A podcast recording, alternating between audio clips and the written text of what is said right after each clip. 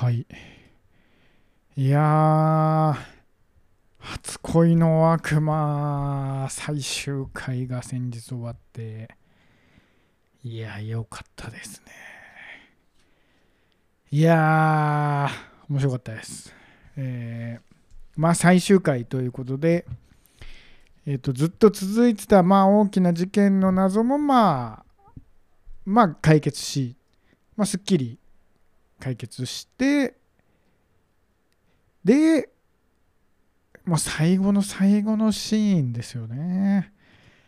えー林遣都さん演じる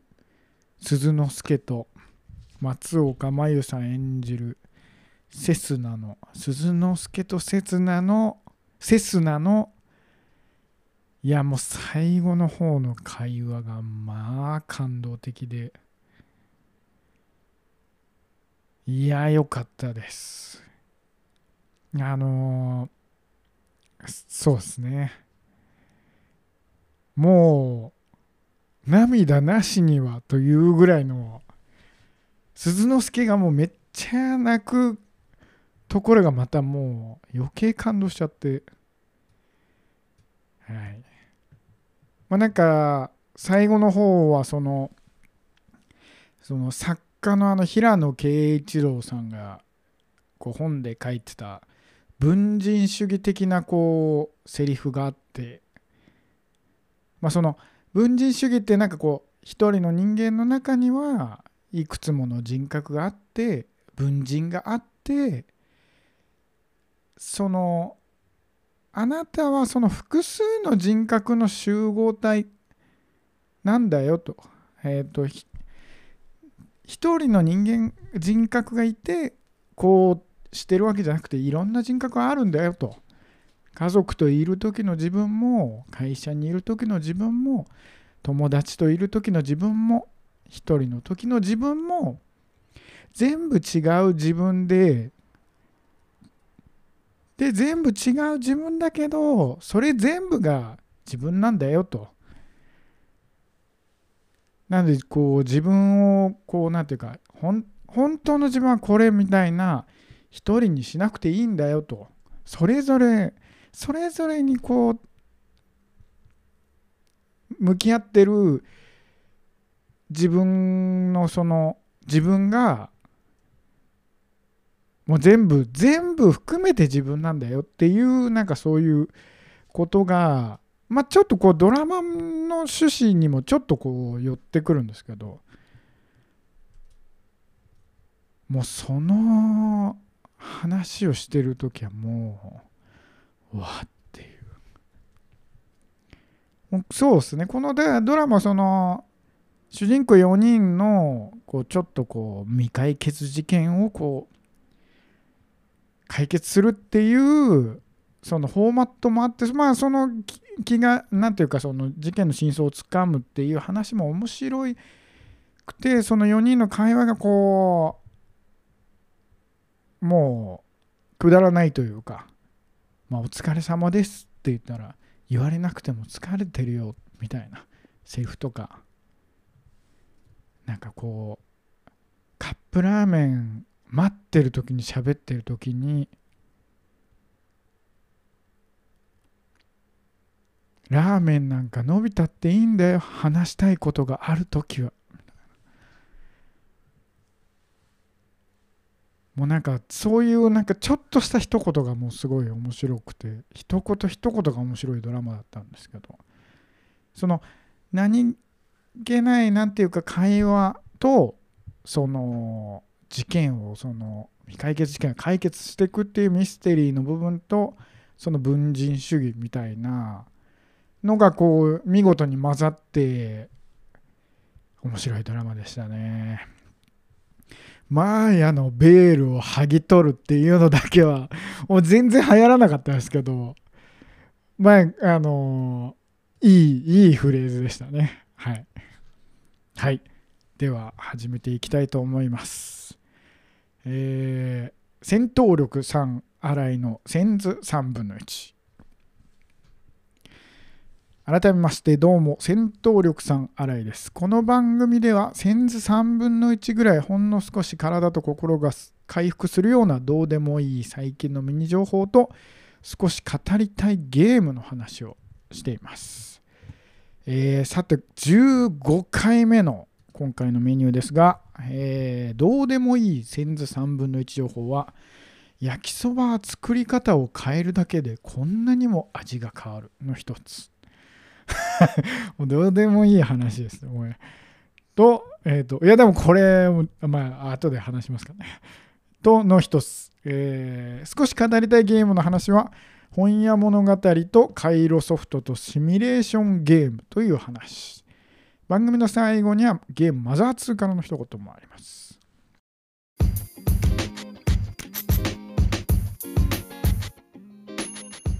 では、最初のコーナー、センズ3分の1情報。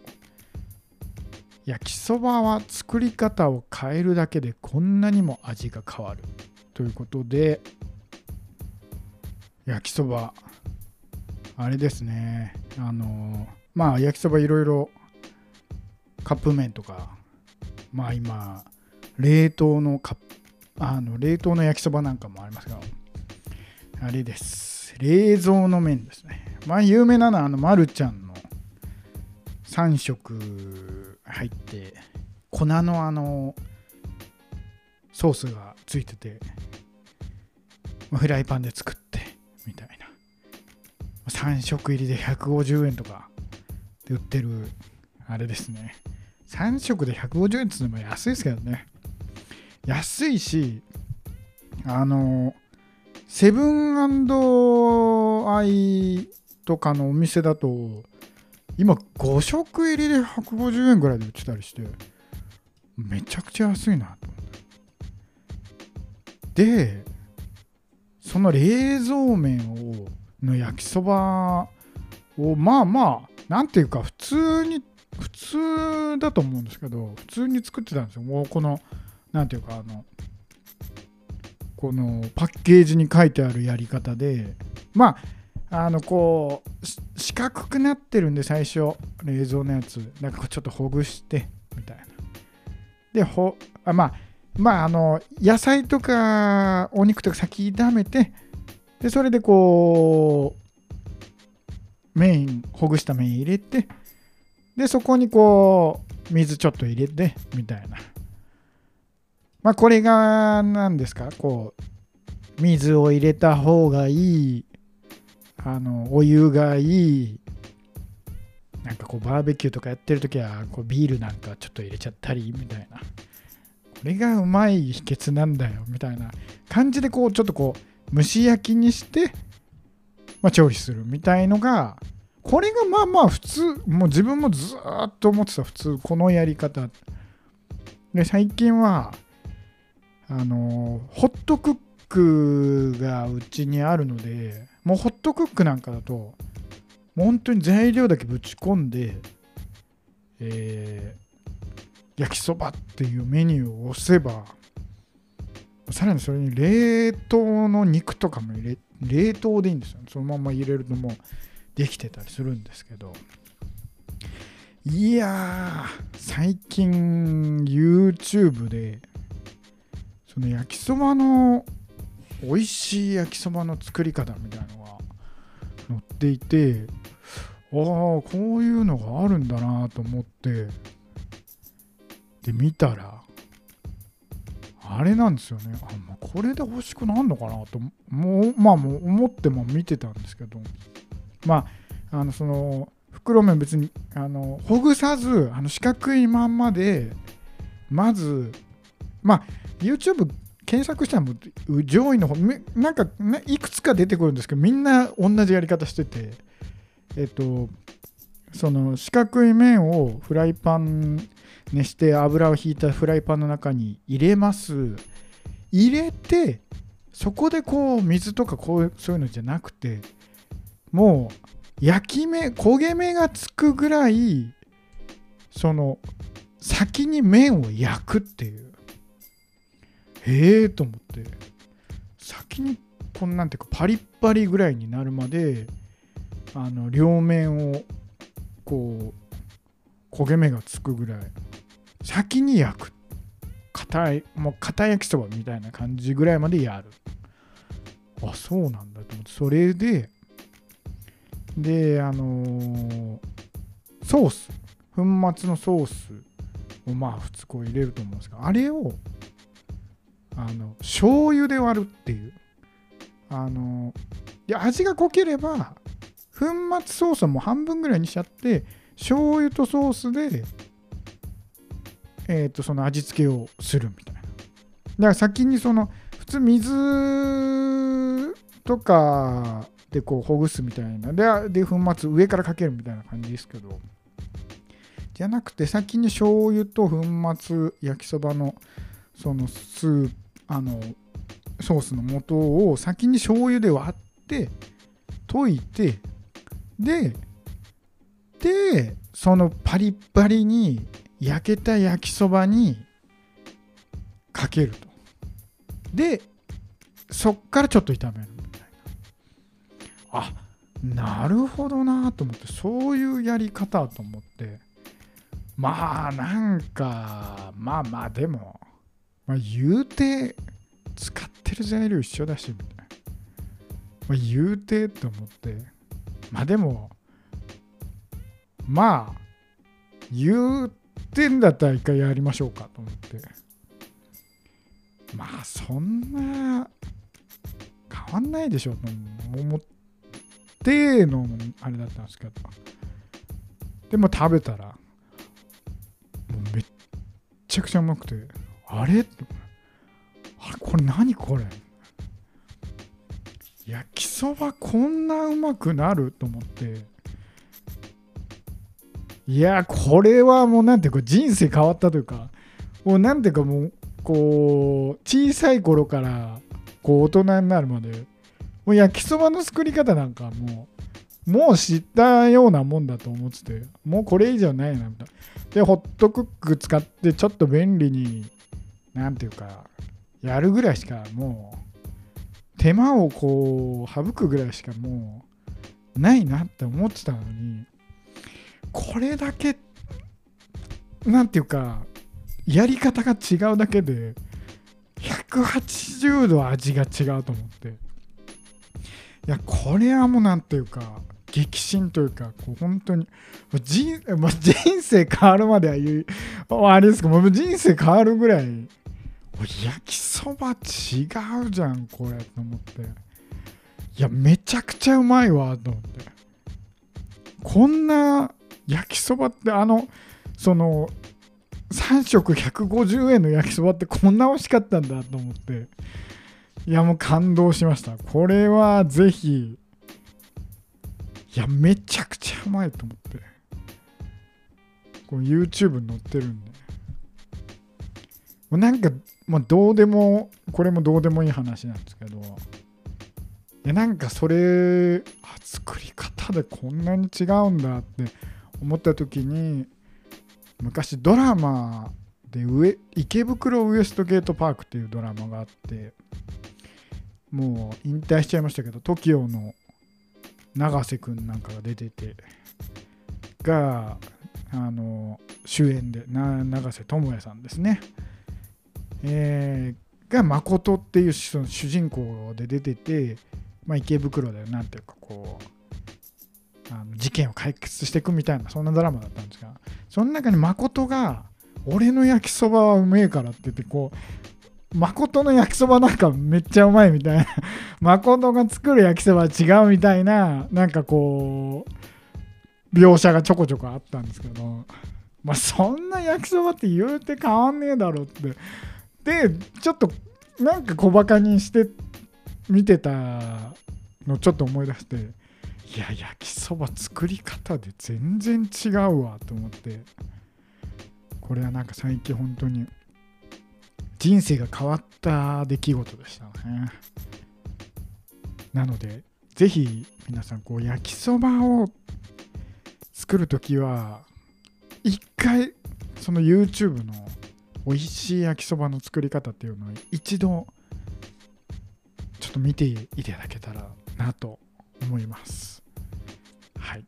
焼き今回の、えー話焼きそばの作り方を変えるだけでこんなにも味が変わるという話でした、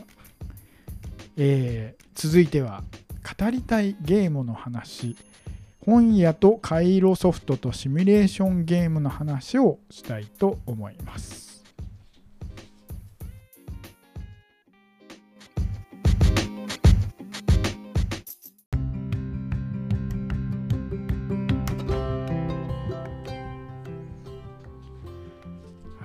えー今回語りたいゲームの話、まあ、本屋物語っていうのもまああんまり有名じゃないと思う。もし回路ソフトっていうのもゲームやってる人は知ってるかなっていう感じですかね。でシミュレーションゲームと。シミュレーションゲームっていうのはまあ自分自身はものすごい結構好きで。まあシミュレーションゲームっていうのはまあ街を作ったりして街を作ってなんかこう牧場を作ったりとか。でこういろいろなんかこう自分でこう作っていって開拓していってお金を稼いででまた新しく施設を建てたりこうどんどんあの規模を大きくしていってでさらにまたこう拡大していくと。そんなゲームでまあちょっと前だとま自分なんかがやったのはスーパーファミコンのシムシティなんかはなんかこうこれがもうなんか元祖みたいな気がしちゃうんですけどとか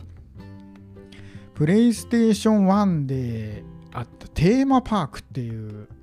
こうテーマパークはあの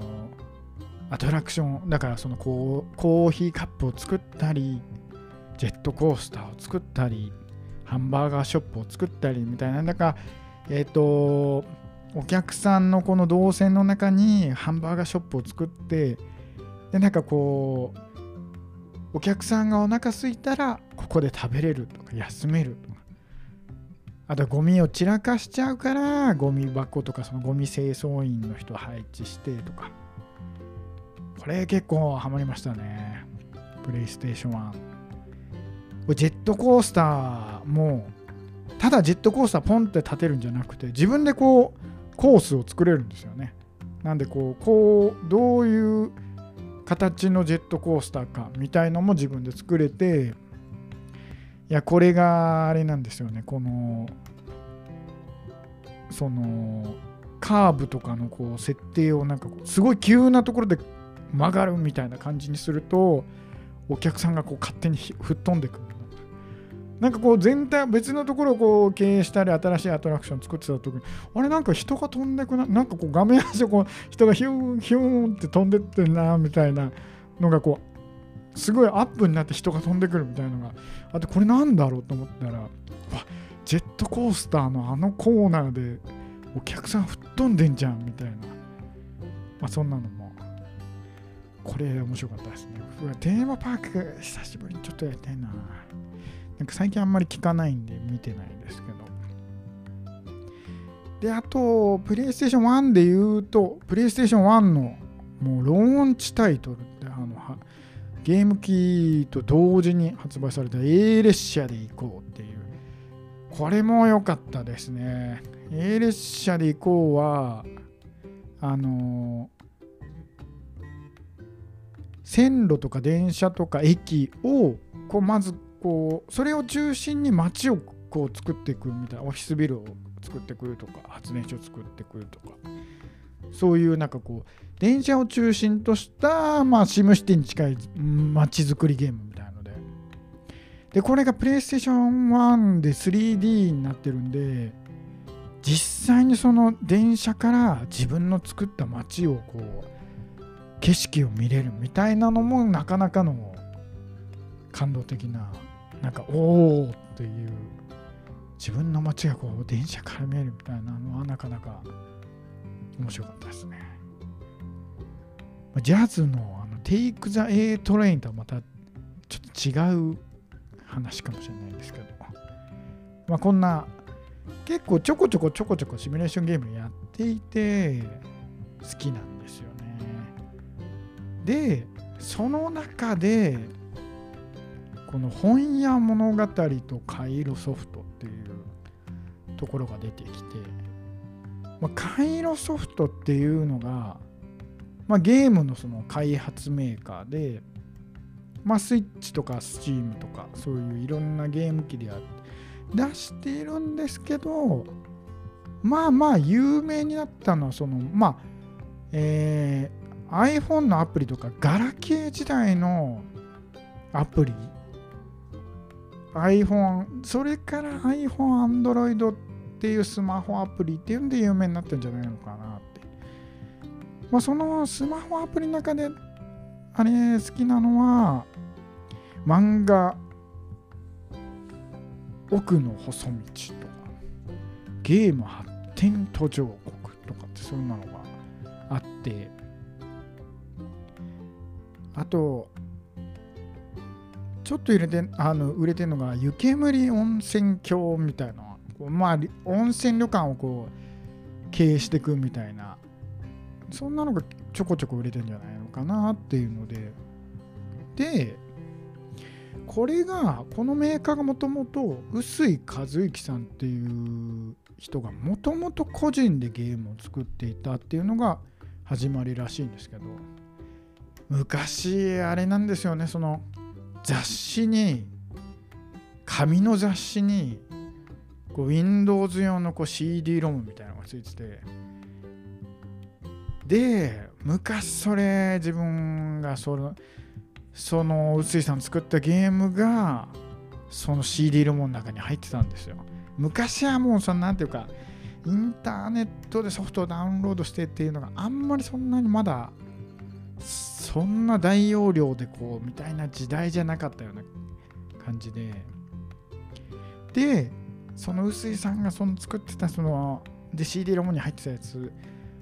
にめちゃくちゃハマってそれそれ Windows でやってたんですけど。本屋ものまあそのさっきの話にもちょっと同じようなゲームなんですけど本屋物語ゲーム発展途上国漫画奥の挟む細道。この3本ですね。これ、もうめちゃくちゃハマって、もう永遠とやって、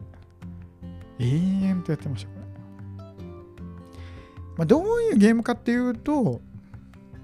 えー、本屋物語は、こう棚を設置して、で、売れ筋の本なんかをこう仕入れて、まあ、雑誌とか、こう小説とか、こう売れ筋の本を仕入れて、売り上げをどんどん伸ばして、で、また棚あ新しく増やしてここには何コーナー何コーナー。でこれどんどんどんどん。みたいので、えー、本屋を拡大していくっていうゲームで。なんかこれ後々から自分自分全然知らなかったんですけどお店に火つけて保険金もらうのが一番稼げるっていうなんかそうあそうなんだみたいな のは知ったんですけどなんかそんなゲームで。でゲーム発展途上国っていうゲームはこれはゲームをこうジャンルとジャンルを掛け合わせてこう新しいゲームを作っていくみたいな。じゃあ刑事っていうジャンルと海賊っていうジャンルを組み合わせてゲームを作るとか。宇宙とグルメでゲームを作るとか。その宇宙とかグルメの宇宙のパラメーターとかこうアルバイトとかしてなんかこうパラメーターを稼いでいくんですよね。でこう開発メンバーを集めたり、えー、こう新しいハードで作るにはなんかこうファミコンっぽいハードもあるけどもスーパーファミコンみたいなハードが出てきてるから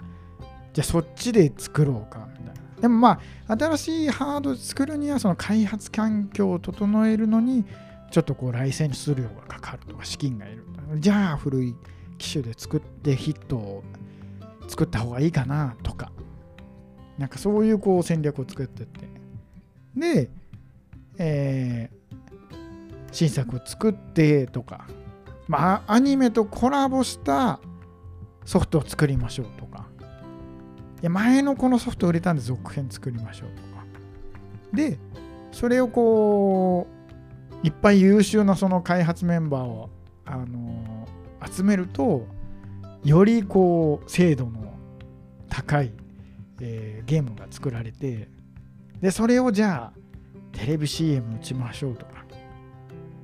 新聞広告出しましょうみたいな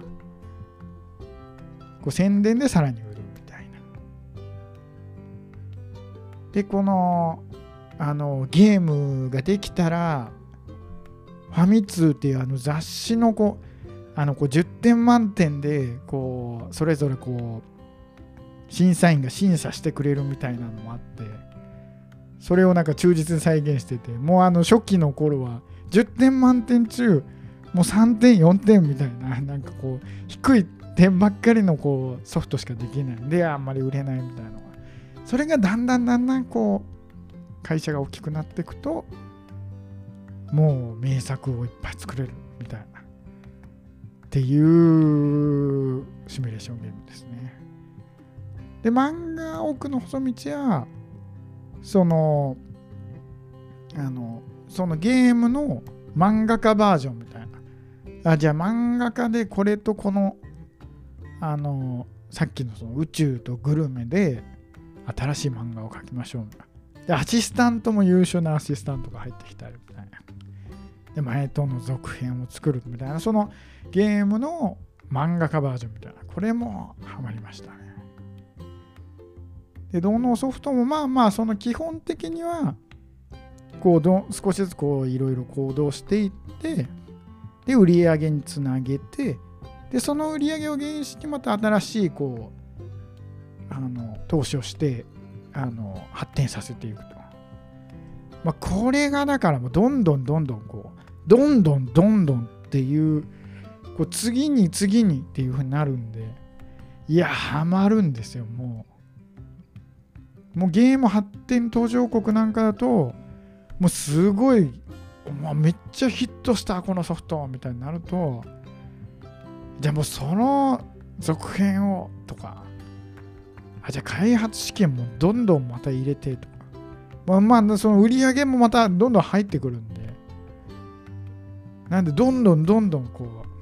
うよし今度はもっといいやつもっといいやつっつってこうどんどんどんどん売り上げがこう上がっていくわけですよね。で次にまたさらに対策をもうこの開発する売り上げが上がる次の投資をしていくっていうもう好循環が止まらなくなるんで。いやもうあのー、あれなんですよ。あのー、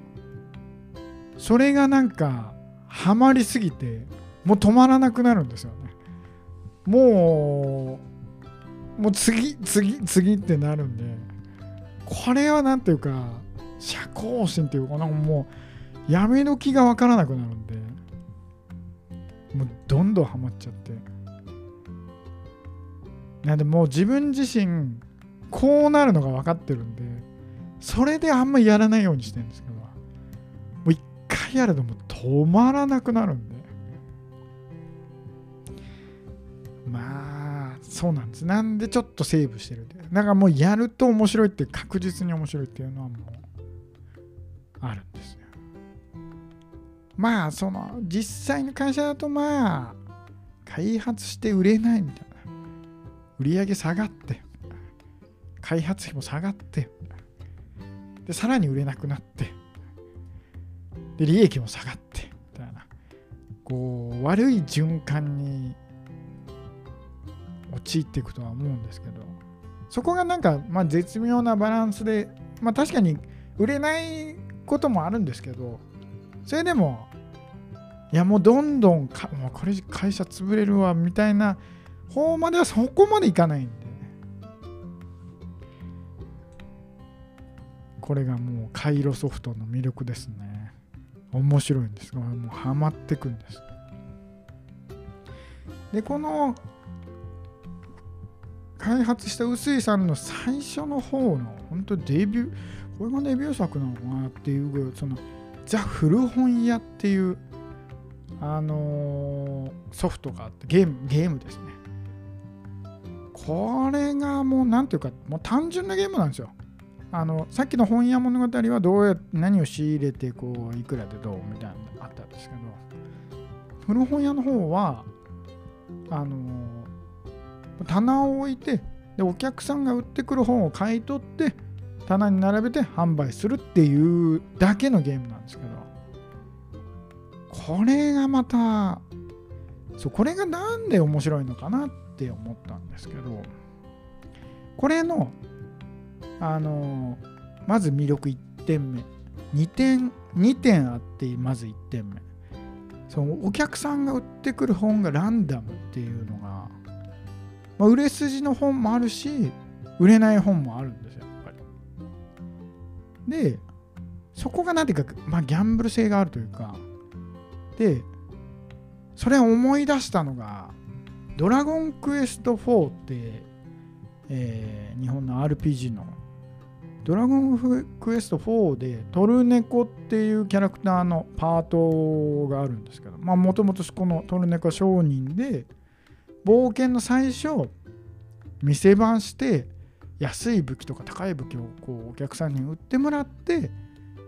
えー、それを買い取ってで高い武器を売るとすっげえ儲かるんですよ。これが当時めちゃくちゃなんかもうめちゃくちゃ面白くてもうただなんだろうお客さんが安い武器と高い武器売りに来てるだけなんですけどでもそれがまあそこもランダムなんでさんがこう高い武器来たみたいな。もうだからずっとそれ本当はドラゴンクエスト4で言うと店番なんかしてなくてあのもうとっとと冒険に出なきゃいけないんですけどもう最初のそれが面白くてもうずっと店番してるみたいな。店は正義のそろばん売ってくれる客めっちゃ待ってるみたいな。正義のそろばん来たっていうこうあの面白さがあって。まあそれにすごい近いなこのやっぱランダム要素このお客さんがこう売ってくれるそれにだからいい本悪い本っていうのをあのこのランダム要素っていうのがやっぱこう社交心を煽るというかこれが気持ちいい。来たらこうやっぱりこう気持ちよくなるっていうのがまあ一つ目の魅力で。で魅力2点のうちの2点目がこれも気持ちいい要素なんですけど音が気持ちいいんですよ。いやこれ大事だなって思ってこう古本屋物語いまだに昔だいぶ昔やったゲームですけどいまだに覚えてる。これこの買い取った時のお客さんが本を購入してくれた時の音がコイントレーにこう小銭を投げる音もなんですけどこれがすごい気持ちよくてもうなんかそれを聞くのも気持ちよくなってくるんですよ。こうどんどん快感になってくるんですよ。ねお客さんがこうあの売ってくれる時の音。もうなんか当時この開発の薄井さんはあの当時 MD を使って実際にその声の音を録音したみたいなんですけどこれが気持ちよくてこれをなんかちょっと再現しようと思って今えっ、とちょっと小銭を持ってるんですけどこれを小銭今100円玉2枚あるんですけどこれを、ASMR 的なこれを、これが難しいね。これなんかゴムの板みたいなところに今投げてるんですけど、この、あ、そ、ここのちょっと、このコイントレーに、こうカチャっていうのがあんまりなくて、この落ちるっていう、このこのコイントレーにカカンカンって落ちるこの音が気持ちよくていやこれあ今今もなかなか再現できないぐらいあれなんですけどこんな音が気持ちいいなと思って。これあの大事なんだなと思って。この古本屋物語はなんでこのランダム要素の気持ちよさと音の気持ちよさこの2つ。これがこれあの古いソフトなんかは、カイロソフトのホームページから無料でダウンロードできるんで、まあぜひぜひ、ただダウンロードできるんで、まあまあまあ古い企画のソフトなんで、ちょっと新しすぎると動かなかったりするかもしれないですけど。なんで、あの、あれですね。カイロソフトは、この音が気持ちいいは、この頃から続いてんじゃないのかなと。今のスマホのゲームとかでも、まあ、その、ゲームソフトがこう売れました。もん。カシャン、あの、レジがカシャカシャンってこう、じあの動く音とか、なんかそういう音が気持ちいいみたいのがあるんで、で、その、ランダム要素やどんどんこう成長していく要素みたいのがあってこれどんどんどんどん。だからその音も聞いてて気持ちいいし。売り上げもガンガンガンガン上がっていくわけですよでこのヒットするかヒットしないかみたいなこのランダム要素まあこれがやっぱこの根元にあってこれも今も続くものかもしれないですけど面白いです。これはカイロソフトの魅力だなと。はい、という感じで、まあまあ、今回の話をまとめると、シミュレーションゲームは、まあ、計画を立て、戦略を練り、それを実行し、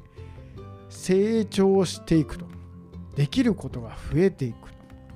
で、さらに、またこう、それを実行していくと。その成長が面白い。で、そのランダム要素、ギャンブル的要素が、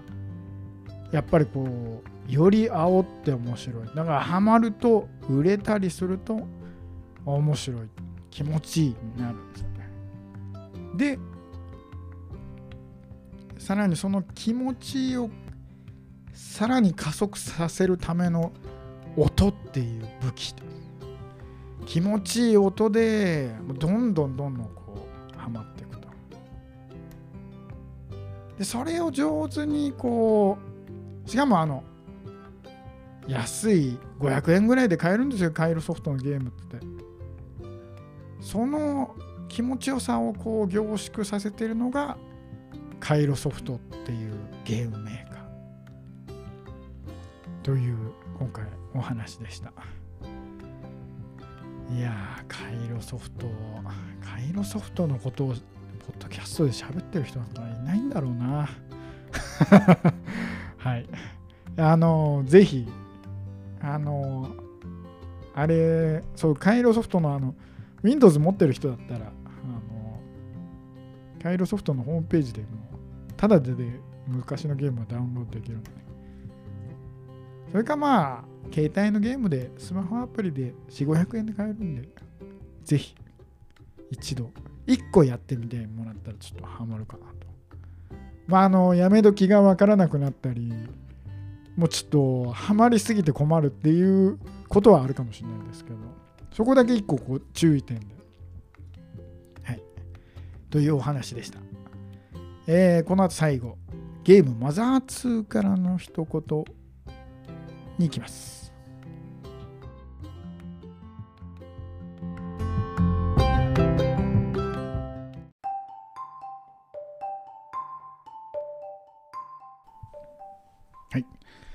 最後、マザー、ゲームマザー2からの一言。えー、主人公ネス少年がまあ、家の、本当また、また物語の最初の方なんですけど、最初から全然ね、もう15回まで来て、まだ最初の最初のことは喋ってんな。えー、こう、家のすぐ近くに、ネス少年が住んでるその家のすぐ近くに隕石が落ちるんですよ。そこから物語は全て、そこから物語は全て始まるんですけど。で、で、えー、その隕石に行ってで、えー、そこであまだ燃えて隕石が燃えてて熱いみたいな時にその隕石の中からなんか飛び出してくるんですね。でその時の